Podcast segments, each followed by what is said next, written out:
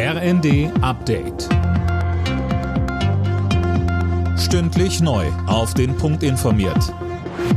Ich bin Sönke Röhling. Guten Tag. Der deutsche Papst im Ruhestand, Benedikt XVI., ist tot. Das hat der Vatikan am Morgen offiziell mitgeteilt. Der als Josef Ratzinger geborene Geistliche aus Bayern wurde 95 Jahre alt.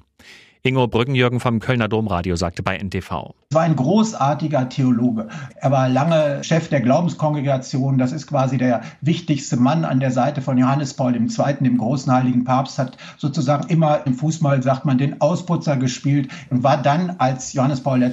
verstarb, der natürliche Nachfolger und wurde dann ja auch gewählt. Und das war für Deutschland, aber nicht nur für Deutschland, sondern weltweit eine Nachricht, die doch für sehr viel Aufsehen gesorgt hat.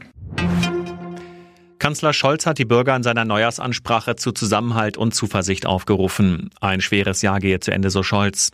Trotz allem sei Deutschland ein starkes Land, das mit Tempo an einer sicheren Zukunft arbeite. Die Rede läuft heute Abend im Fernsehen.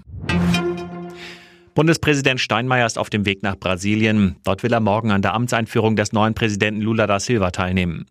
Holger Dilk, das sieht nach einem Versuch aus, die Beziehungen zwischen beiden Ländern wieder aufzupolieren. Ja, die haben ja in den vier Amtsjahren unter Präsident Bolsonaro schon arg gelitten und mit Lula da Silva hofft man nun auf Besserung. Vorab hat Steinmeier ihm auch schon deutsche Unterstützung zugesagt. Sein Besuch solle einen Impuls geben für den Neustart in den Beziehungen, so Steinmeier vor dem Abflug. Ein Ziel sei zum Beispiel, den Amazonas-Regenwald, die grüne Lunge der Welt vor der Abholzung zu schützen. Die Polizei stellt sich mit deutlich mehr Einsatzkräften auf die Silvesternacht ein. Denn die Beamten rechnen, was die Einsätze angeht, mit einem Jahreswechsel wie zuletzt vor Corona. In einigen Großstädten wird es dieses Jahr Böllerverbotszonen geben, etwa in Hamburg.